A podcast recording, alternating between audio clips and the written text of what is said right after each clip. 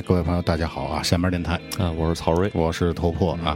然后咱们现在听见的这首歌呢，叫做呃《克苏鲁的召唤》，对，克图鲁，来自 Call of 克图鲁，来自于著名的 Metallica 乐队啊。嗯，呃，以前听这个歌啊，不知道这歌什么意思。对，嗯，这张专辑里更有名的是那那首《Fade to Black》对对对对，啊电影这张封面啊。嗯然后咱们今天节目的主题呢是千呼万唤终于使出来的使出来了，克苏鲁屎都快出来了，克苏鲁神话啊。嗯。，对，然后曹睿今天是也是做了很多的准备啊。准备了十片儿 A 四纸这么多，啊，但是就是我们争取浓缩吧，把对这个对于克苏鲁这个故事这些理解嗯。浓缩在一个半小时以内的节目里。呃，是这样，因为啊，这个克苏鲁的神话实在这个体系太庞大了，对，所以我跟头破也是想尽量的能从我们两个个人的这个角度去去认识这个这个东西，因因为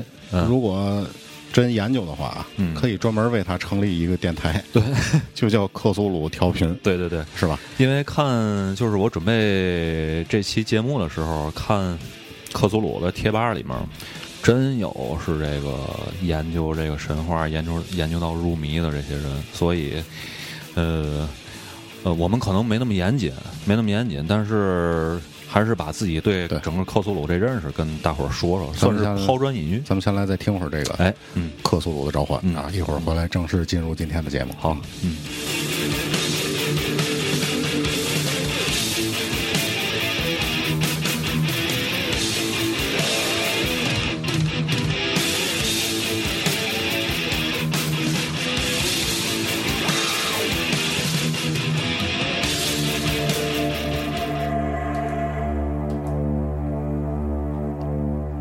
这电乐还行。对，啊，嗯，后边这一个多小时啊，大伙儿就伴着这样的音乐啊。挺，深的哈。嗯，这个电乐来自 Berzum，不是宗啊，挪威的一个黑金属。对，然后咱说说吧，说说这个，呃，都怎么认识到这个克苏鲁神话？的？我先说我的吧，我是去年一四年一四年的四月份，我记得。我看了一个在网上看了一个 MV，是一是一个动画片儿。呃，这个 MV 呢是法国的一个电子艺人做的一个 MV，当时这个音乐还挺好听。这个艺人叫 D.Y.E，对，他本名好像不是这个，本名挺长的，但我也不会念，是个法语。然后这个曲子的名字叫《Fantasy》幻想。当时我看这个 MV 一开始的时候没觉得有什么，一开始是一个青春这个爱情对。情色题材，四个少年，对，两两对儿少男少女，两男两女，他们从这个窗子里面爬到学，好像是学校的一个游泳馆里面，对，去玩儿。然后有两对儿呢，就是挺奔放的，呃，开始亲亲我我，亲一下跳冒一下，跳池子里啊就开始亲，嗯，开始游泳，在池水水里面玩儿。然后另外两一个两个呢人挺害羞，挺害羞，那尤其是那女孩儿挺害羞。这男生想要去亲她，这女孩儿也不让。后来就在这个一瞬间，这个剧情就改变了。大反转，对，嗯，水里的那一男一女，然后爬就是上岸了。上岸之后变成，就是你没法形容那两个怪物。奇特的外表，生物然后那个那个男的那个手变成一个大触手，伸在那个女的身体里面，就是从底下进去的，你知道吗？嗯身在里面，然后那两个人看见这一幕之之后就被吓傻了，你知道吧？然后对面那两个变成怪物，就马上就攻击他们。这小女孩就想跑，这个这个时候那男生已经被这怪物给弄死了，弄死了。然后这小女孩就想跑，跑了，她就往水底下跳，嗯，跳过去之后，她从水底下进到另一个世界了，对等于异次元世界。水底又变成水面了。对嗯然后进去之后，他看见了一个就是没法形容的这么一个怪巨大怪兽的这么一个场景。当时看完之后，镜头马上就给了一个特写，就是这小女孩的眼，然后嘴发光，开始爆炸，嗯然后就都爆了。最后给镜头完的时候，给了一个那个怪的一个特写镜头，是一个你没法形容的带着触角的这么一个巨大的，巨大的怪兽。对，像章鱼。呃，对。然后我看完这个这个 MV 之后，我就开始在网上看这评论，说这个这个 MV 其实是描写的是克苏鲁神话的这么一种形态。嗯然后我就开始疯狂的找克苏鲁的这这些东西，因为是什么呢？因为克苏鲁跟现在好多神秘主义的电影也好、小说也好有直接的联系，比如像之前的那个侦探那个电视剧，就包含了很多神秘主义的元素。嗯然后我查了很多资料，开始买这个克苏鲁的小说，虽然没没看完啊，看了一点儿，我就觉得我操，太着迷，太让人着迷了。因为他这个世界观很完整，对而且对很历史悠久，对很庞大。对，嗯，是这个二呃一八几年，对，它不是一个孤立的恐怖的小说，对，或者说是孤立的恐怖事件。咱可以这么说，就是后来咱现在所能接触到的这些个恐怖小说也好，恐怖电影也好，多多少少都受了克苏鲁的这个神话的影响。我觉得咱可以先聊聊自己内心或者说儿时最恐惧的恐惧的一些东西啊。对，你要不你先说，你先说。反正儿时比较恐惧的就是一些嗯电影里边的一些形象嘛，嗯一些怪物。嗯呃，你包括我记得很早的时候吧，上小学的时候嗯看过一个片儿，嗯叫做《卫斯理》，啊是叫黑猫还是老猫啊？嗯那个里边讲的就是外星人入侵地球嘛，嗯然后同时有一波好的外星人，就是变成这个猫啊，嗯带带领地球人去反抗这个。结果最后电影有一幕是在一个楼顶子上，嗯，这个坏的外星人呢变成了巨型的章鱼。啊呃，当时这个电脑动画还不太这个特效不怎哎么好，不怎么好看着，但是小的时候看觉得很恐怖了，嗯。就是当时那个印象非常深，嗯。一个章鱼的那么一个形象，嗯。然后包括呃，你包括像什么海底两万里啊，嗯。包括一些这种呃历史悠久的海上的这些故事，嗯。都把章鱼就这种触角系的对。这种生物对。描绘的是非常恐怖的。嗯。呃，另外就是像呃一些科学类的这种恐怖电影，嗯。你像弗兰肯斯坦、嗯这个活跳尸、嗯。是吧？然后苍蝇、蝇人，变蝇人对包括这个怪形，嗯。就这些东西。嗯，其实我后来总结了一下，嗯在我最小的时候，我恐惧的是什么呢？嗯。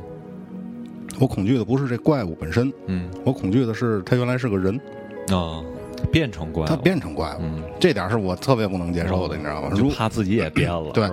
这是内心的一个恐惧。如果说这个片儿本身就是恐怖片儿，库库嚓来了一个大怪物，嗯。你就弄他呗，对吧？但是如果这个生物是原来是人形的，从人它潜伏在人体里，嗯。是吧？包括异形也是，嗯，对，就你没法知道预预感到这个危险。嗯对，啊，有可能你会觉得你的这个朋友或者说你的老公，不知道嘛时候就变了，呃，越来越奇怪了，每天行为举止变得跟以前不一样了，嗯。但是你不知道怎么回事儿，你要带他去看医生，嗯。但是医生也不知道为什么，对。啊，心理辅导也没有，结果突然有一天，你从床上醒来，发现，呃，老公不见了，嗯。然后楼下传来奇异的动静，嗯，然后后边的故事大家自己想对，，就这种恐怖，这种恐怖是完全不一样的。啊，莫可名状，对，是吧？嗯，你没法形容出来。然后我说我小我我小时候，我小时候看了一个也是电影，当时我记得那是小学放假的时候，我在我奶奶家，有一天下午，我一边写作业一边看电视，然后电视上放了一个电影叫《八爪鱼》。嗯现在咱要是定义这电影，就是当时的 B 级片儿嗯这么个概念。但是当时什么也没看过，因为我看这个片儿是在看《大白鲨》之前，嗯也对恐怖片儿没有什么印象。然后就是那个那个还是黑白电视机，然后那个画面也不怎么清楚，比较模糊。我就记得那个最恐怖的一点儿就是那个八爪鱼，那吸盘特别大，你知道吗？然后给人把那肉都吸没了，嗯，然后留的那个还带点儿带多少还连着肉点筋儿。对 带点儿肉的那个骷髅的那个形态嗯。是记忆特别深的。然后这个其实后来想想，这个这个八爪鱼也是多少跟跟克苏鲁有关系，对，是吧？反正现在我就是一直在想章鱼的这个设定，对于大伙儿对于章鱼对于触角的这种恐惧，嗯呃，跟克苏鲁神话，也就是他的这个作者叫做拉夫克拉夫特，嗯，大伙儿给他起的外号叫爱手爱手艺达对人，，love 是爱，然后 craft 有手艺、对，手工的意思啊，有飞船的意思。，world craft，对对吧？星际呃 Starcraft，Starcraft，对对对然后是 War Warcraft 啊，是战争魔兽争霸，魔兽争霸。然后我就在想他们的关系嗯啊，是因为据我了解，克拉夫特本人对于深海里边的这些形态的各种形态的动物嗯。有着深深的恐惧，嗯。呃，包括鱼是吧，虾，嗯。然后章鱼，甚至螃蟹这种硬壳类的，对，他都很恐惧。嗯呃，我在想，这种恐惧是不是深入在其实人类每一个心里，每一个人的心里？因为人类来自海洋嘛。对，而且跟当时的这个，就比如什么航海技术啊，什么也也有关系，跟科技水平应该也有关系。我说错了，不是人类来自海洋，是生命来自海洋。生命生命来自海洋，所有的生命都来自于海洋。嗯你想，如果在咱咱们人类还没上上岸的时候，其他类型动物还没上岸的时候，嗯嗯、在海里头那种生生存的状态，漆黑一片，对，是吧？你不知道什么东西会袭击你，嗯你你很渺小，你是一个单细胞动物，对吧？随时会有一个东西来把你吃了。呃，这个 DNA 的东西很很奇妙，可能过了几万年，它依然是保留在你的身体里，没错是吧？嗯。然后说说为什么对这个克苏鲁神话感兴趣吧。我先说我的感受。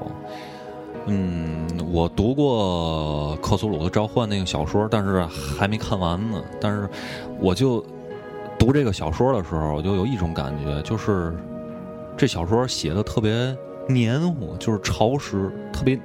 黏黏重的这种感觉，嗯就是这种感觉，就像你在摸一堵那个特别潮湿的墙壁一样，这墙壁上长满了那个苔藓，然后或者是这种踩过雨后湿漉漉的这种地面儿，这种让你让你感觉特别脏，也使不上劲儿，对嗯随时会滑倒。嗯而且就是你当你抚摸这个墙壁的时候，你能感受到另外一种生命的印记，就是可能这一堵墙就是一一个生命，包括那个苔藓在那上面也是生命的一部分。然后你接触到这东西是别人留下的这种特别肮脏的这种痕迹，不是那种生命的那种鲜活的那种感觉，而是一片死气沉沉的那种感觉。呃，我个人感觉，如果你要用一种这个音乐形式去形容克苏鲁的话啊，呃，我觉得泥泞金属应该是特别适合这种这种克苏鲁小说的这种神秘感觉，还有这种潮湿黏重的这种感觉。呃，然后对于这个爱手艺大人，我个人感觉他的伟大之处就是在于把人们对于恐怖的这种恐惧的感觉提炼成一个核心了。你包括他开创了这个恐惧这个单词儿的新的一种一种层次。我觉得是什么呢？是他他是将恐惧，可能咱理解这恐惧这个词儿是一个瞬间动词，但是他把这个瞬间动词给过程化了。就是你比如，他其实在形容这一一个神秘事件的时候，他前面铺垫会很长，你知道吧？然后他慢慢的深入到这个人内心的这种恐惧里，包括他要介绍一种怪物也好，或者是要介绍那个一个呃，咱们不能形容出来的那个那个神之也好，啊，他是有一个拉长的这么一个过程，他慢慢的给嗯你渗透这个、这个这个恐惧。呃，我觉得是什么呢？这个 Lovecraft 他把这个核心设定完之后，呃，有很多后人去丰富他的世界观，而且或者把它具象化。对，嗯。可能之前是他吸收了这个 Lovecraft，他吸收了前人的这个呃好多恐怖的元素，爱伦坡，嗯、对，呃、还有这个罗伯特·钱伯斯，对，包括这些人呢，吸收了他们的对于恐惧的理解。然后后人呢，包括像这个奥古斯特·德雷斯，嗯，他是他也是个作家嘛，对，是个作家，他呃在 Lovecraft 之后，把他把这爱手艺大人写的很多小说进行了整理。你包括对于旧日支配者的这些个定位也好，包括那个咱比较熟悉的黄衣之王，黄衣之王他之前没有在克苏鲁神话里没有一个准确的定位。呃，最准确的定位，他是一个级别特别高的旧日支配者，这就是德雷斯。对，Old One，啊呃，The Great Old Old。Ones，呃，这个就是由德雷斯完成的，而不是由这个 Lovecraft 完成的。所以说，呃，克苏鲁神话之所以这么著名，也是呃由这个 Lovecraft 本人以及他后来的这些人一块儿去完成，这就是他的伟大之处。我觉得可以，嗯、说说，嗯、跟大伙儿关系更密切，或者大伙儿更熟悉的一些像导演，嗯，或者说像漫画啊，以及怎么说，大伙儿耳熟更娱乐化、耳熟能详哎更大众娱乐化的东西。因为我觉得克拉夫特呢，他作为一个，他应该是活跃在上世纪的三四十年代，嗯，是吧？后来他是哪年死的来着？呃，五几年？不是，呃，我记记不清楚了，我忘了这个具体的时间。他活跃的那个年代呢，就是人类还处于这相对活动范围比较单一，啊，对，比较简单，也没有网络。嗯，对，我记得看他的纪录片说，他也比较自闭，不愿意见人，所以和他最亲密的朋友，他也只是书信来往。对，呃，再把自己的这个作品寄给大家，然后得到大家的反馈，然后他再去跟大家进行交流。嗯他是这样一个方式。嗯，但是咱们今天呢是娱乐的这个世界，对呃，随时随地你都可以想看看自己想看的东西。，网上都有是吧？其实，呃，为什么说这个呢？最近咱们特别感兴趣的这些，像《复仇者联盟》啊，嗯呃，甚至再往之前的这个《血族》美剧，嗯血族》，嗯呃，包括最近咱们之前一直重温的《异形》这一系列的东嗯西，包括呃《地狱男爵》，也是漫画改编的电影。对，我觉得这些东西，它凡是涉及到恐怖，让你想恐怖的这个元素的时候，嗯都会有受到克拉夫特小说或者说是克苏鲁这个体系对神话体系的这种影响。对咱后面找几个比较典型的这个导演还有电影说说。先说谁呢？先说这个刚才就是头破说的《地狱男爵》这个电影。呃，咱前些日子是吧？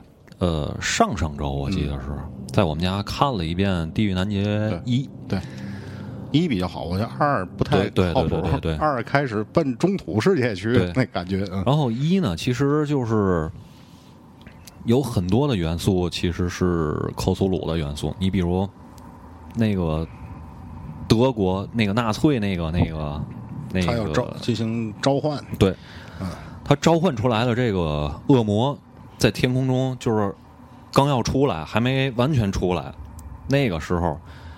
呃，大家可以看这电影儿，它这个云层里面伸出来许多触角，然后从这个异次元空间正往地球的天空上赶，嗯嗯，正往外往外伸呢。这个其实就是特别典型的一个克苏鲁怪物它，至少是这个意象，对。对有这个元素而。且我觉得，就是你像很多恐怖片儿都有这么一个概念，就是坏人、嗯坏蛋，我要借助神秘的力量，嗯嗯嗯我要去召唤一些对东西。很多片子恶魔嗯都是对。嗯，我觉得这种概念其实跟克拉夫特的这个世界观，跟科索鲁的世界观也是很类似。嗯，呃，神秘的神秘主义的东西。对，就是让你在看到这个怪物完全的面貌之前，你对这个怪物是没有任何概念的。然后慢慢通过导演的这个手法也好，还有作者的这个手法也好，慢慢的逐渐揭开了这个怪物的面纱。这是一。种很奇特的感觉，对。这是一种很奇特的感觉。为什么？因为还是我回到我刚才说的这个，嗯。你在不知道这个人要变成怪物，或者说你不知道这怪物是什么样，呃，你会有一种恐恐惧，呃，但是你也会有一些期待，对，哎，这个感觉是让人类特别难受的一种感觉。我既害怕的，但是我又挺期待它到底是什么。对，包括很多恐怖片都是，嗯，男女主角或者说上来就死的那种人，他一定要去看看这到底是什么。那小的时候经常有这种争论，我操，你就别过去了，你 走了不就完了吗？对对对。但不是，所有人都会去看看。嗯，对。当然了，你非得说这是电影设定，这个也没办法，这走了电影没法拍了。对啊。然后这个，包括这个这个《地狱男爵》的导演吉尔莫·德尔托罗，他本身其实就是克苏鲁神话的一个拥趸粉丝，对，他是一个粉丝，对。呃，大家如果要是看这个关于爱手艺大人的这个纪录片，就会发现它里面有好几个导演，其中最早出来的就是吉尔莫·德尔托罗，然后他背后有那个一个各种怪物，对，背后一个模型，环太平洋里面那个，环太平洋包括。呃，地狱男爵里边那个狗，嗯，就是单细胞繁殖那个。然后，嗯，然后这个德尔托罗他拍的这些恐怖片你包括最一开始的《鬼童院》《潘神的迷宫》《地狱男爵》，还有那个《魔鬼银爪》，这这些个包含的恐怖元素都是，哎，给你先给你来一点儿这个。恐怖的苗头，然后逐渐逐渐的开始让你感受到这个怪物的全猫，是吧？就是这么个过程。德尔托罗，德尔托罗，我其实对我我看电影一般不爱记导演啊，但是后来也是受曹睿的这个影响，也是会去关注一下，发现像你刚才说的这几个电影，嗯，德尔托罗其实都很嗯很多是在用相同的一些元素，对。呃，最典型的就是刚才咱们说《地狱男爵》里边啊，这个纳粹，嗯，要召唤，对，啊，其实我在想，纳纳粹当年可能也没这么干过，对，因为他是邪恶的代表嘛，嗯，这个世界上最邪恶的所在，嗯，所以大伙儿爱把这些东西扣在他们身上啊。不过当年纳粹确实说有类似的这种行为和活动，他们派了一支这个怎么说探探险队吧，去西藏，到西藏，嗯。探寻那个 雅利安纯种雅利安人的根源。血统，对。他想证明什么呢？想证明雅利安是这个星球上最呃纯净、最传统、最纯净、最早的先民。嗯。所以到历史最悠久的西藏去，嗯，找跟这个西藏西藏人进行对比，测量骨骼，嗯，获得一些数据，嗯，想用这些数据去证明我们德国人其实早就有了，雅利安人早就在这个地球上扎根了，我们应该是这个地球的。统治者，嗯，他是这么一个目的。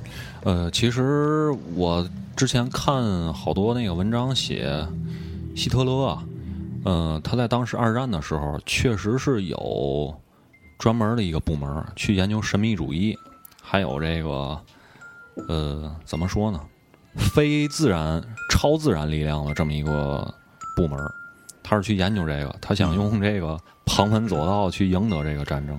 没错，嗯，后期反正你像神盾局啊，复仇者联盟，对，九头蛇嘛，对吧？嗯，九头蛇不也是这样吗？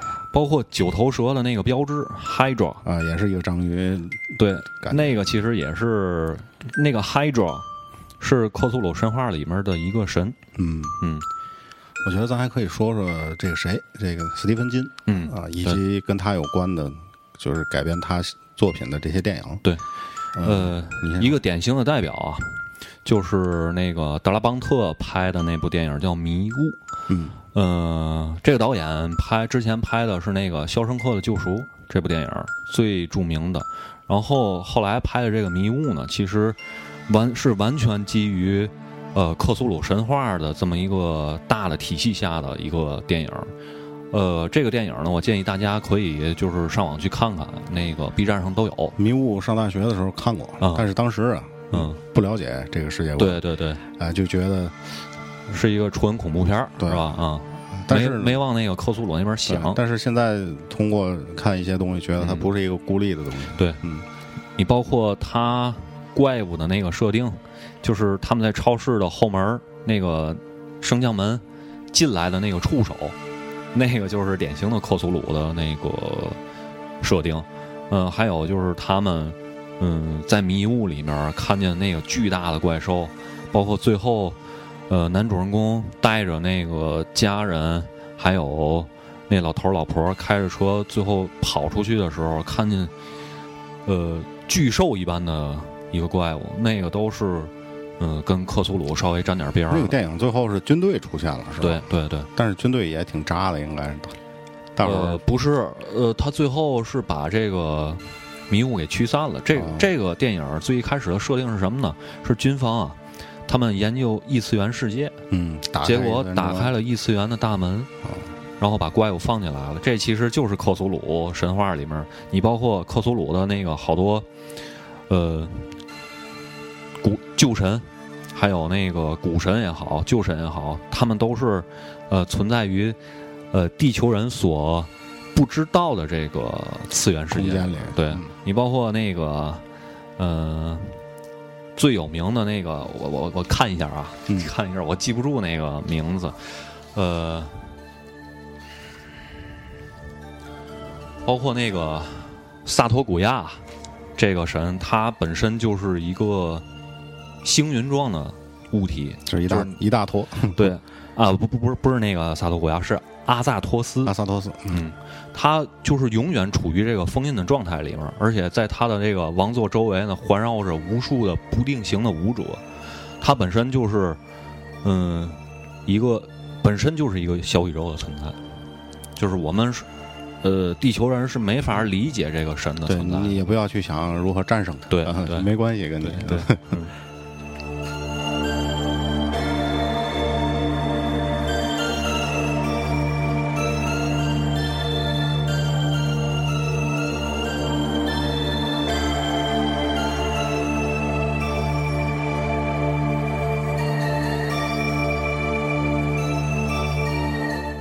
继续啊，嗯嗯，克苏鲁神话。刚才咱说完了这个迷雾是吧？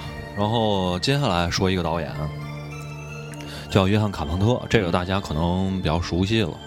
嗯，约翰卡彭特拍过很多 B 级的这种恐怖片儿，你包括呃怪形，还有那个火星幽灵。嗯，然后我最近看了一个他的片儿，英文名字叫《In the Mouth of Madness》。呃，这个片儿翻译过来叫《站立黑洞》。疯狂的大嘴，对，疯狂的嘴。然后这个片子是九四年的电影，嗯，是我迄今为止看到最接近克苏鲁神话、克苏鲁召唤的这么呃设定的这么一个电影。这个电影其实是完全是在向克苏鲁神话致敬的。嗯，呃，它主要我给大伙儿说一下整个这个故事大概的一个梗概。他说的是什么呢？一个恐怖小说家突然神秘失踪了。然后一个保险员呢，参与到这个寻找这个作家的，呃，这个行动里面，在这个过程里，这个保险员就走向了一个异次元，就是作家在小说里写的这种异次元的小镇，呃，就是逐渐逐渐的，他随着调查的深入，他看到了这个小说里，就是之前这个疯狂作家之前写了一部小说，看到这个小说里描述描述了这种各种恐怖的场景。然后，最终他把这个疯狂的故事，这个小说带回到了人间。然后呢，呃，在这个过程里面，就是包括这个保险员最后从异次元世界回来的时候，嗯，呃，他通他好像是通过了一个通道，然后在这个通道里面，后面有一群的怪物去追他，包括这里面就有。达贡的那个设定，就是那大鱼人的那种感觉，还有这个克苏鲁章鱼的那个。但是呢，由于这个电影当时的这特效技术的问题，他没有把这个怪物特别具象化的表现出来，嗯，只不过就是一闪而过，然后通过演员的表演，就是给人这种特别恐怖的感觉。但是其实它是达到了一个特更好的效果，对，因为你不知道它具象对。形象，嗯，这个电影从头到尾也没有把这个怪物具体的这个怪物这个形象去把它表现出来，呃，都是在一瞬间，咵，这个镜镜头一闪而过，让你有一个大概的印象，你还能看见一点儿，但是你又看不见完全的这种，就是这种感觉的，呃，还有就是还有就是什么呢？就是这个。保险员啊，在跟这个作家对话的过程中，在异次元小镇里对话的过程中，呃，作家是把这个小呃把保险员的这个脑袋摁在那个书上，然后你就看见那个书开始发光，然后这个保险员呢，整个眼、嘴都在发光。嗯，最后三值变成零了。这三值就是什么？就是理智值。这个可能大家如果要是对克苏鲁神话感兴趣，会玩他的那个 COC 的那个游戏。这个游戏里面有各种值的设定。咱们现在咱来一首歌，哎，来听一下这个。约翰卡彭特，对对对对对，他这个是电影的原声是吗？电影原声，这是这个电影是约翰卡彭特导演，然后原声也是约翰卡彭特自己写的。好，一会儿回来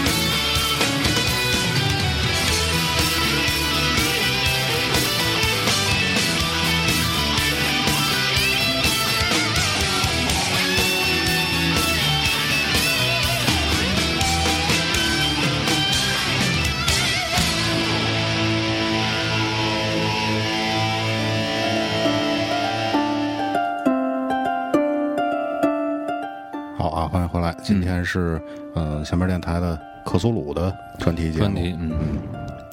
然后刚才咱说到了约翰卡彭特，嗯，他其实也是受这个克苏鲁神话影响比较多的这么一个导演。嗯，刚才咱说了《战猎黑洞》那个电影，嗯，你包括后来他的《怪形》这个电影，也是就是那种将人跟怪物结合在一块儿。怪形是特别容易造成心理阴影的一个对对。呃，张牙舞爪，嗯，张牙舞爪，这个毫不吝惜血浆，嗯，然后克苏鲁神话的这个设定里面，它有一项是，嗯，跟刚才咱说的那个电影里面特别，呃，相似的一点就是什么呢？这个人们在探知未知事物的时候，呃，从最一开始的理性，到后来的逐渐丧失理性。然后到最后完全的疯狂，是有这么一个过程的。你包括咱刚才说的那个《战栗黑洞》里面的那个保险员，他最后就是人完全就是疯掉了，进疯人院了。嗯，还有就是包括《克苏鲁召唤》里面，呃，有一个雕塑家，这个雕塑家呢，就是他在梦里面接受了，呃，就是支配的。就是支配者的这个梦里对他的召唤，然后他把他捏出来一个泥塑，就是克苏鲁这个整个这个怪物的形象，然后那个大章鱼克拉夫特拉夫克拉夫特，他很多作品都是这样的设定，嗯，对，包括早期的这个达贡，达贡不就是讲一个渔村嘛？对，这个渔村经常有人呃莫名其妙的死去，对，然后人口开始减少，同时这个村民。这个小镇上的居民都变得很奇怪，性格孤僻古怪，然后样貌也变得很奇怪。所以有一个记者嘛，说很好奇要去看看，结果他就闯入到了这个一个怎么说呢，迷幻的、奇幻的世界里，异次元的世界，异次元的世界被愚人去追逐，然后差点死了。然后，嗯，吨位制，吨位制恐怖故事、恐怖传说吧，然后也是是一个大学教授，嗯，嗯，决定要去看看这个。敦威治村到底怎么回事儿？然后目睹了各种奇怪事件的发生。嗯，他很多都是闯入者嘛。对他都是这么个设定，从最开始的好奇心引导，然后看见恐怖的事儿之后，最后丧失理性，是这么个过程。是被恐怖的这个意象所吸引。对，这是。克苏鲁神话里面的一个最主要的特点，驱使你去做一些疯狂的事情。对，咱们继续刚才那个影视剧的这个话题去说啊。呃，最近我跟小明儿，就之前我跟小明儿也看了一个电视剧，美剧叫《侦探》。嗯，这个电视剧其实它的它的神秘主义也好，包括这个最后在那个卡扣莎。看见的那个小宇宙也好，这都是，嗯，基于他这《黄衣之王》这本小说去做的设定。但是在这个片子里没出现什么怪物之类的，没有怪物，没有怪物。嗯，你包括最后那个男主人公跟这个最后的大 boss 进行对话，他有一个对话，其实是《黄衣之王》里面的一个对白。嗯，是包括他说：“你摘掉你的面具。”如果当时是 Roost 还是什么 Roost，他要接了这句话，说我没有面具，那么这个他就会成成为黄衣之王。哦，这是黄衣之王里面的设定，包括因为黄衣之王里面最一开始的这个戏剧里面就是这样写着的。嗯，他去黄衣之王去到看这个好像是戏剧，然后侍从告诉他。呃，您可以把把您的面具摘掉了，但是黄衣之王看那个哈斯塔说：“我根本就没有戴面具，他本来的面目就是那样。”这个黄衣之王是也是爱少义大人的作品吗？这个其实不是啊。呃，黄衣之王啊，最一开始的设定是美国作家安布罗斯·比尔斯提出了黄衣之王的这个概念。呃，是在《牧羊人的海塔》这个小说里面。其实，在这个小说里面。嗯，黄衣之王还是一个比较善良的神。呃，再后来的话，是罗伯特·钱摩斯写了一本小说，叫《黄衣之王》啊。呃，在这里面，《黄衣之王》是一部戏剧。所有看完这部戏剧的这个剧本的人都疯掉了啊。然后爱手艺大人把这个概念给借给借过来了，借过来借到这个呃《黄袍之王》的这这么个概念，然后继续他的小说的创作。呃，在这个小说里面，就是爱手艺大人没有用这个“黄衣之王”这个名字，但是呢，他在他的小说里面，我忘了是哪一部小说了，他也写了一个这这么令人发疯的这个虚构的戏剧。呃，然后。这个黄衣之王哈斯塔最后的设定，其实是由这个奥古斯特·德雷斯，我们刚才说的那个人去完成的，去进行了详述的详述的这个补充跟描述，最终把这个黄衣之王哈斯塔定位为一个比较高阶的旧日支配者，跟克苏鲁是一样的。呃，其实克苏鲁神话这个神话，嗯，只不过是介介入了旧日支配者克苏鲁这一个形象。这个其实在它之上还有很庞大的一个体系。对，其实这个名字也是由这个奥古斯特·德雷斯去完成的。呃，之前呃，爱手艺大人好像做过这个对整个神话的一个命名，他不是用克苏鲁去命名的，好像好像是用这个呃阿萨托斯这个名字去命名的。啊，后来其实这个就是不同的体系，包括爱手艺大人他单单独的是一个体系。呃，包括后来的这个德雷斯对克苏鲁神话是另外一种体系。你包括对于呃旧神的这个设定，本身爱手艺大人他是无神论者，呃，所以他对神的概念是什么呢？是神是盲目和无知的。嗯嗯，没有具体的目的，对于人类想要干什么？但是在这个。德雷斯的设定里面，神是有二元性的，你他有善恶之分的，因为这个德雷斯他本身是有信仰的，是这么个概念。其实像这个爱守义大人，他的世界观，我觉得也是在那个年代来讲挺奇特的，因为上个世纪的话，在美国基督教徒是主流，对对对，基督教是主流。如果他是无神论的话，嗯，他势必会很迷茫，有的时候在生活里，对吧？嗯，包括他童年经历的那些痛苦，嗯。啊，好像是他祖父嘛，是吧？一开始对他是特别好的，对，呃，家里有一个大房子，然后有一个图书馆，图书馆，然后他的童年很多是很多的快乐都是这个图书馆带给他的，他去看很多小说，很多的作品。对，后来他祖父是去世了，还是呃生意家买卖不行，生意落败，对，所以把这个房子卖了。他父亲得梅毒死，而且他的父亲对于爱手艺大人有特别大的一个影响。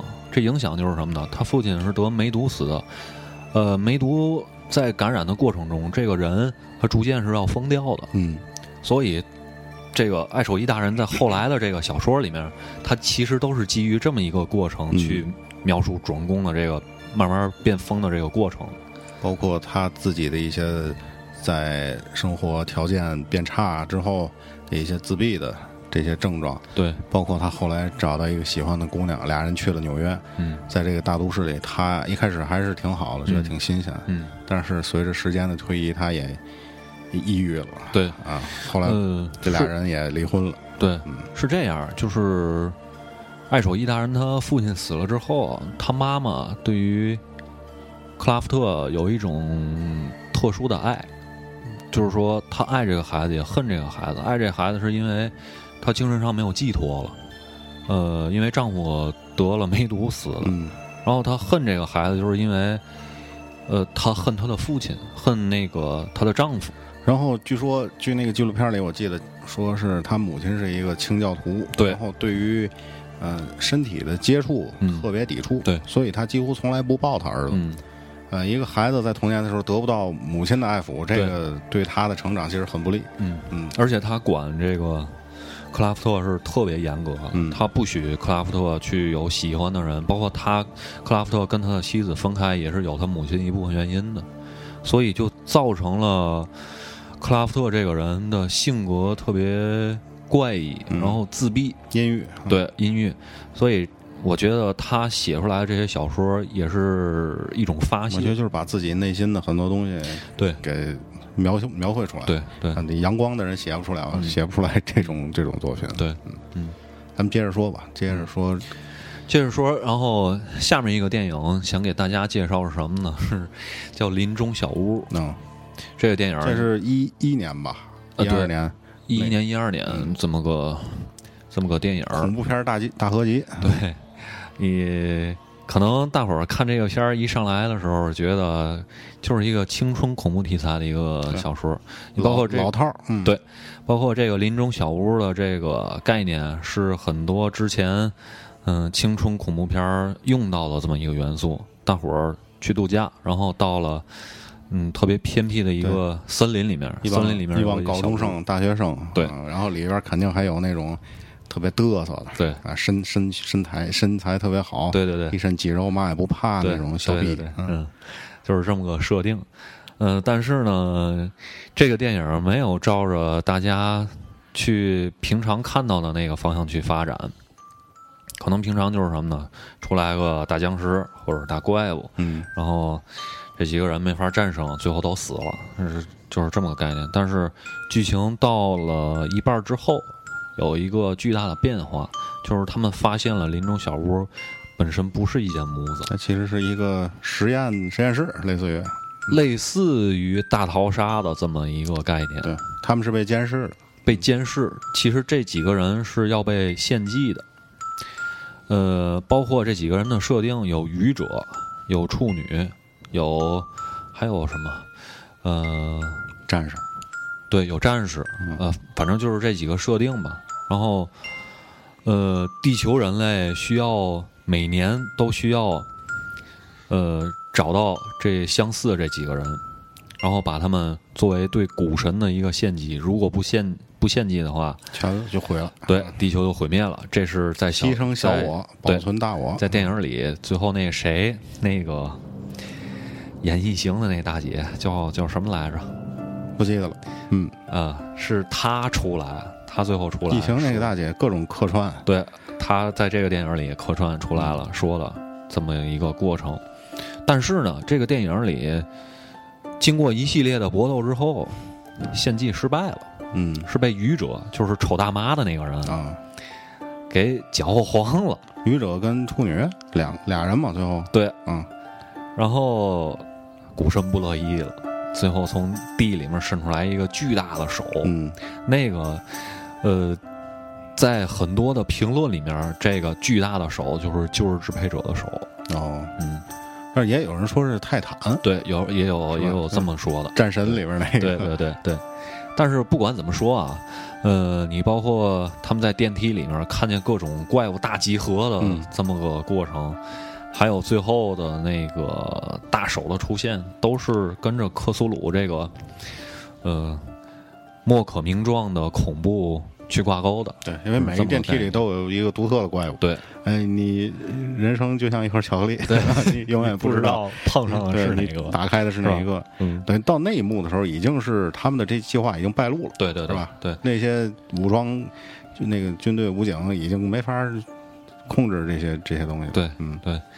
然后后面几个电影，我我们没看过，但是给大家做一个简单简单的介绍。包括《活跳尸》这部这部电影，《活跳尸》本身是爱手艺大人写的是小说，嗯嗯，就是什么呢？把这个死人给弄活了，但是这个活过来的这个人呢是个僵尸，这么个设定。德尔托罗说，这个很多人觉得弗兰肯斯坦跟他的小说呃有关系，他说其实不是，弗兰肯斯坦是。嗯，之前是也不哪个著名作家的女朋友，是叫雪莱还是我不太记得了。嗯，也是一个姑娘。弗兰肯斯坦是雪莱写的，呃，雪莱的女朋友写的。哦，然后说不一样，为什么呢？因为爱手艺啊，他这个是活人死了之后直接复活，但是弗兰肯斯坦呢是拼接，拼接，拼接艺术。对，但是把这个尸体的各种不同部分，嗯，不知道接到一块儿，接到一块儿通电嘛？对，嗯。呃，还有一个电影叫《异魔禁区》，这个电影的英文名直接就叫《达公》，嗯，这个大家可以看看。还有一个就是《夜夜破胆》，《夜夜破胆》这部电影直译过来叫《死灵之书》。哦，这个就呃涉及到咱们呃下一个要说的话题，就是说到书中书这本这个这个概念了。咱们来听，咱先听首歌，听听侦探的这个，对，是原声，对，是吧？这首歌的名字叫《Far from Any Road》，就是。远离任何出路没有出路没出路一会儿回来啊嗯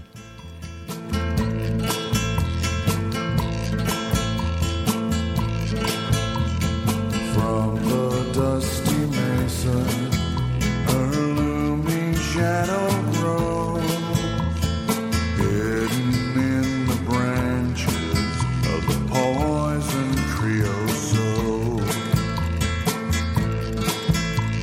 One.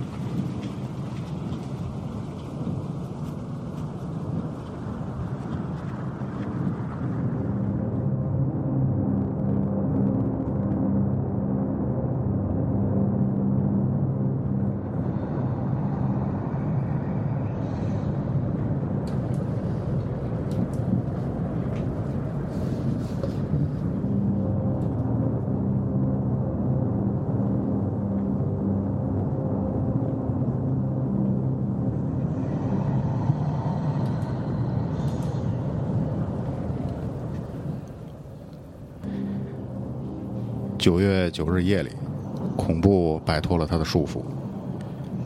群山的声音恰巧正在这一刻响起。村子里的狗疯狂的咆哮。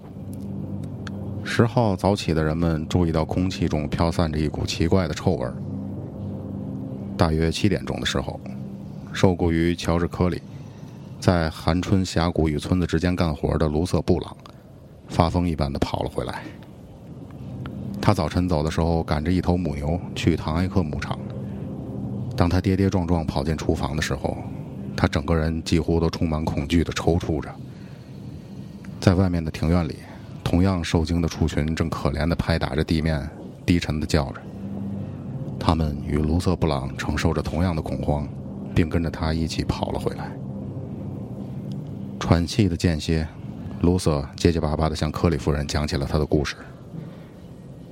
峡谷外面那条路上，克里夫人，那里有个东西在那儿，它闻起来像是所有的小树和灌木都从路边推开了，好像有一座房子沿着路走过去一样。这还不是最糟的，那条路上还有脚印，克里夫人，巨大的圆形脚印，和桶一样大。脚印深的好像有一头大象从上面走过去一样，不过它们看起来绝对不是靠四条腿踩出来的。我看见了一两个。就在我跑之前，我看见每一个脚印上都有线条从一个地方分散出去，就好像大芭蕉扇似的。不过有它的两三倍大。那些脚印一直沿着路走下去，还有那气味真可怕，就像沃特雷巫师的老房子附近的那些一样。说到这里，他变得支支吾吾起来，似乎再次充满恐惧的颤抖起来，就像他飞奔回来时候表现的一样。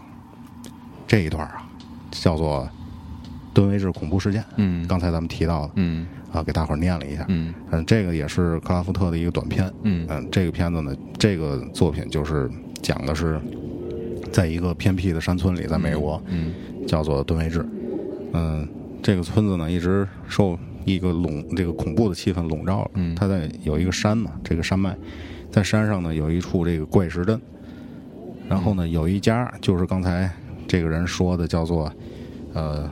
沃特雷，他是一个巫师。嗯，他巫师呢，他有一个呃闺闺女。嗯，然后他闺女呢，后来生了两个孩子。但是呢，这里边的这个主角呢，是一个小男孩，但是从小呢长得特别快，说话也特别早。嗯，但是越长越丑，越长越像山羊。哦，这是二儿子。二儿子后来呢，就是没事就往山上跑，研究这些。疯狂的东西，嗯，同时呢，在他们家的阁楼上还关着一个不知道是什么东西的物体，嗯，这个呢就是他的大儿子，嗯，他这两个儿子其实都是和魔鬼生下来，和这个我不不能说是旧日支配者，反正是旧神，啊对，然后二儿子是人形，大儿子就是刚才说的这个像房子一样从山脉里走出去来回溜达这个这么一坨东西。然后刚才说的大学教授是怎么回事呢？说就是这个二儿子，他为了研究这些东西，跑到大学里边，嗯，想要这本死死灵之书，嗯，他们要这本死灵之书，然后大学教授一开始没给他，然后这哥们儿又跑到其他的学校，跑到英国剑桥去拿这本书，嗯，后来这个大学教授跑到这个村子里，对，刚才我给大家念的这一幕呢，已经是比较靠后了，这个怪物已经现形了，嗯，他后来就已经大伙儿躲在村子里，躲在屋子里不敢出来。这个怪物就所到之处就夷为平地，人也都不知道去哪儿。啊，这个怪物就是这个老大，脑袋上顶着一个顶着一个人脸，啊，就类似于啷个儿这么一个感觉。然后最后的结尾是他们这几个大学教授联合村民吧，把这个老大给弄死了。他们的这个邪恶目的也没有达成。吨位制的恐怖事件，大伙儿可以在豆瓣上找着这篇文章的译文版。我的这个版本也是豆瓣上的。呃，这个哥们儿的名字我不记得了，他专门翻译这克苏鲁小说各种的这个版本，特别好。呃，你刚才说的那个邪神应该是奈亚拉特霍特普，我我记得不太清楚了，可能是这个，他好像是叫黑山羊是什么来着？我忘了，反正二儿子的这个形态是黑山羊，而且这个是克拉夫特笔下比较有名的一个形象。对对，包括你刚才说的那本《死灵之书》，是呃爱手艺大人特别著名的一个虚构的书设定啊，对，是一个设定，很多作品里都有。对，呃，我在查资料的时候啊，我就是有一种错觉，然后是什么错觉？就是他在这个百度百科里面。他写出来这本书啊，几几年被翻译成什么语言？几几年被翻译成什么语言？最后藏在哪儿？藏在比如大英博物馆，让我有一种错觉，就是这书是真实存在的，真实存在的。对，但是它不是。呃，这本书其实是，嗯，你包括对于后世的影响特别深远，在魔兽争霸呀、魔兽世界里面都会有死灵之书这个这么个设定。然后这个书里是记载了世界上最疯狂、最邪恶的事物。呃，他在这个克苏鲁神话流行之后啊，好多这个电影、游戏啊什么的都会有死灵之书的这么一个设定。嗯，我在查这本书的过程中啊，最后是有这本书，它是存在的。就是为什么存在呢？是由这个。H.R. Jigger，就是异形之父，嗯，画异形的那个画异形的这个作者，他在七七年画了一个图册，哦，叫做《死灵之书》，就把他理解的这些对对对恐怖的都画在这本书里面了。然后雷德利·斯科特看完了这本书之后，就决定聘用这个 Jigger 来做这个异形的设定。所以说，你说这个。异形肯定也是受了克苏鲁多少受了克苏鲁的影响。其实，异形普罗米修斯他的这一整套设定，呃，跟克苏鲁也是有关系的。对对对，因为就是咱所说所说的关系，我只限于形象上啊，咱不把它放到一个世界观里头去讨论。因为普罗米修斯里边最后出来章鱼了，对对吧？这个章鱼是嗯，谁跟谁结合之后碰了黑水变出来的？嗯，那里不有张图吗？对，人碰了黑水变僵尸，对，是吧？对。然后这个嗯，神这巨人族碰了黑水变成人，对。然后后来是异形碰了黑水，不变成什么？嗯，他最后有这样一个设定。对对对，而且这个章鱼是创造了一个新的异形的种族。嗯。然后啊，就是说回来，就是这个虚构之书的这么个概念，你包括死灵书，它是算最著名的这么一本书。嗯。还有一本书叫做叫做《诗实教典仪》。嗯。这本书是十六世纪的法国贵族。德雷特伯爵所著的，然后这本书呢，其实就是告诉人们怎么，呃，吃人、吃人、炼尸这么个过程。这也是邪术哈，对，这也是这个克苏鲁神话里面比较有名的一本书。还有一个就是拉莱耶文本，拉莱耶呢就是克苏鲁所沉睡的那个宫殿，呃。有一句特别著名的那个那句话，就是“复坦福坦”那个，就是说克苏鲁沉睡沉睡在拉莱耶的宫殿里，到了呃星盘上某一个点的时候，那么克苏鲁神呢将会复苏，来占领整个世界，就是这么个概念。然后在这个爱手艺大人拉克拉夫特他的作品里，他的设定我觉得特别有意思。嗯，这个是和其他的恐怖片儿。所不一样的，嗯啊，包括异形，我觉得为什么和他是世界观相相类似呢？就是神对于人类的存在，嗯嗯，其实是没有那么在乎，对，不像是大伙儿理解，哟，他们是来弄死咱的，对对对，其实没有，嗯，他们来到这个世界上，咱们就死了，为什么？因为他们太过于强大，嗯嗯，大伙儿可以假设一下，就像咱们在马路上走路。怕踩死只蚂蚁，可能你都不知道。嗯，对。但是这个如果蚂蚁会拍电影的话，他就会觉得这个世界太恐怖了。对，啊，每天都会，只要出去觅食，就会碰上一些巨大的，啊，看不见完整体体型的这个生物，对，就会遭遇灭顶之灾。啊，人可能，那么人类至于这个克拉夫特笔下的这些诸诸诸神来说，也是这么一个地位。对，就是。根本顾不着你的存在，他们还有他们的事儿。包括异形里边普罗米修斯，对吧？这巨巨人族，对，他们不是最开始是在地球上，他们就是神嘛，嗯，对，对吧？后来设计者，对，后来他们回到了星球上之后沉睡，啊，人类经过自己发展，跑到他家里了，跑到他星球上，那哥们儿就急了，这这怎么回事啊？对，啊，肯定是生气不高兴，因为他从来没意识到人会有这样的发展。对，就像有一天突然咱看见蚂蚁变大了。蚂蚁会打占领了地球，会开枪了。咱们肯定也是这个这个意思。嗯。然后咱歇会儿，听会儿歌。好。嗯，听那首《Fantasy》吧，就是最一开始说的那法国那个电子的那首歌。歇会儿，一会儿回来。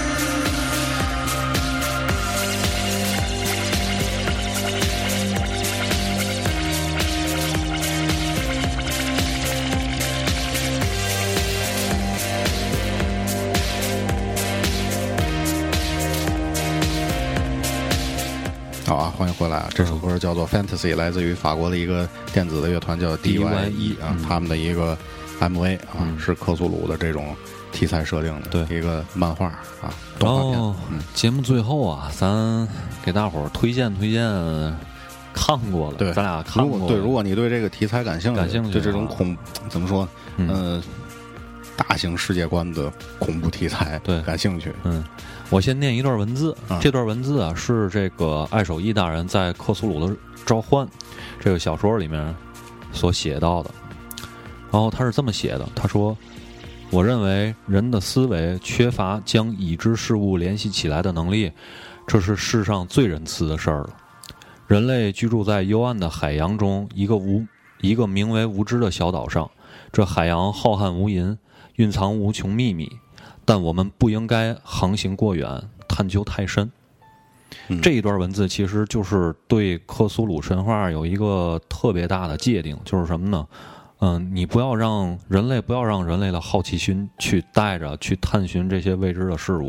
就是你不知道你会探寻到什么，不该你知道的你就别问。对，最后引领的结果不是死亡就是疯狂，就是这是。这是克苏鲁神话里面用到最多的一个结局，然后呃还有一个太悲观了，对，就是特别悲观的这么一个世界观。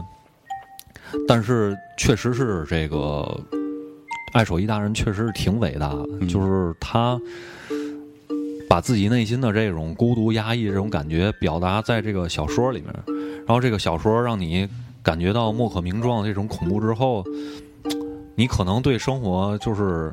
还能够有一点希望，是吧？就是因为你看完这个小说，这个小说本身压抑了啊，现实世界不是这样的，多好！因为你可能碰这辈子也去不了打工那样的村子，对啊，这辈子你也不会碰上一个给你一本死灵之书的人，对啊，上咱这图书馆都是中文书，对，这都是新版。然后这也是爱手艺大人之所以这个伟大的之处。嗯，其实现在的这个美国的文学界对于。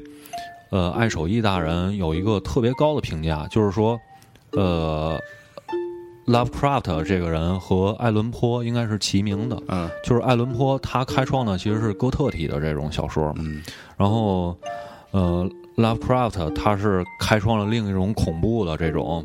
题材小说，其实我们刚才说的那个比尔斯那个人，他也是这种这个美国早期的这个恐怖小说作家，但是，嗯，就没成为这个爱手艺大人这么呃伟大的一个人物。对，呃，我觉得其实刚才我在想什么呢？就是人类对于未知的探索，嗯，其实大伙儿最怎么说最明显的一一个意向就是太空宇宙探索。对，这个从。嗯，六七十年代就各种题材的这种电影、小说、文化作品啊出现，嗯，我感觉上是以悲观的其实是为主的，对，呃，因为六七十年代是有这个冷战的，对对这种背景，可能人类觉得人类最终会自我毁灭，嗯，啊，核战啊，包括这个军备竞赛啊，嗯，呃，其实很多时刻来讲，为什么克拉夫特他比较伟大？因为我觉得他是把人类共有的一些。嗯，心灵深处的恐惧给挖掘出来，就是你去探索，最后得到的却是毁灭。嗯啊，包括异形也是这样的。对，人类发展的极为迅速，是吧？科技，但是在这个异形的生物面前，你血肉之躯依然是什么都不是。嗯，你包括我，呃，原来上学的时候看好多科幻小说，很多科幻小说其实是都是以悲观的这么个结局去收尾的。呃，就是说，它其实是在某种程度上跟 Lovecraft 这种世界观是相吻合的。就是说，你探索到的这个东西，未知的恐怖，呃，对，都是会给你带来毁灭的，是吧？嗯，另外一个我们要推荐的小说呢，可能就是，呃，大家可能比较熟，就是《疯狂之山》《疯狂山脉》。嗯，呃，这部小说呢，写了一描写了。一个古神，一种古神，就是在地球，呃，人类出对出现很早之前，就这个一群古神来到地球上，他们用这种嗯先于人类的科技吧，创造了一种怪物，叫休格斯。嗯，呃，他们用休格斯呢去为他们做干任何事儿，因为休格斯本身是奴隶，属于他的奴隶的，奴隶。但是最后带来反了，对，也是这种恐怖的这种结果。说是挪威的一个探险队到了南极，对，就发现这宫殿，对啊，其实这特别像那个什么怪形，嗯，怪形不也是探险队到南极吗？对。最后被这个休格斯所追逐，是吧？一二年的时候，那个德德尔托罗导演，他本来已经拍这个，已经筹拍了，对，海报都设计出来了，对。但是最后是因为什么事儿他没拍这个？反正是因为一个意外，嗯，决定不拍了。嗯，不是现在拍出来那个《猩红山峰》哦，马上要上映，也是一个恐怖片儿。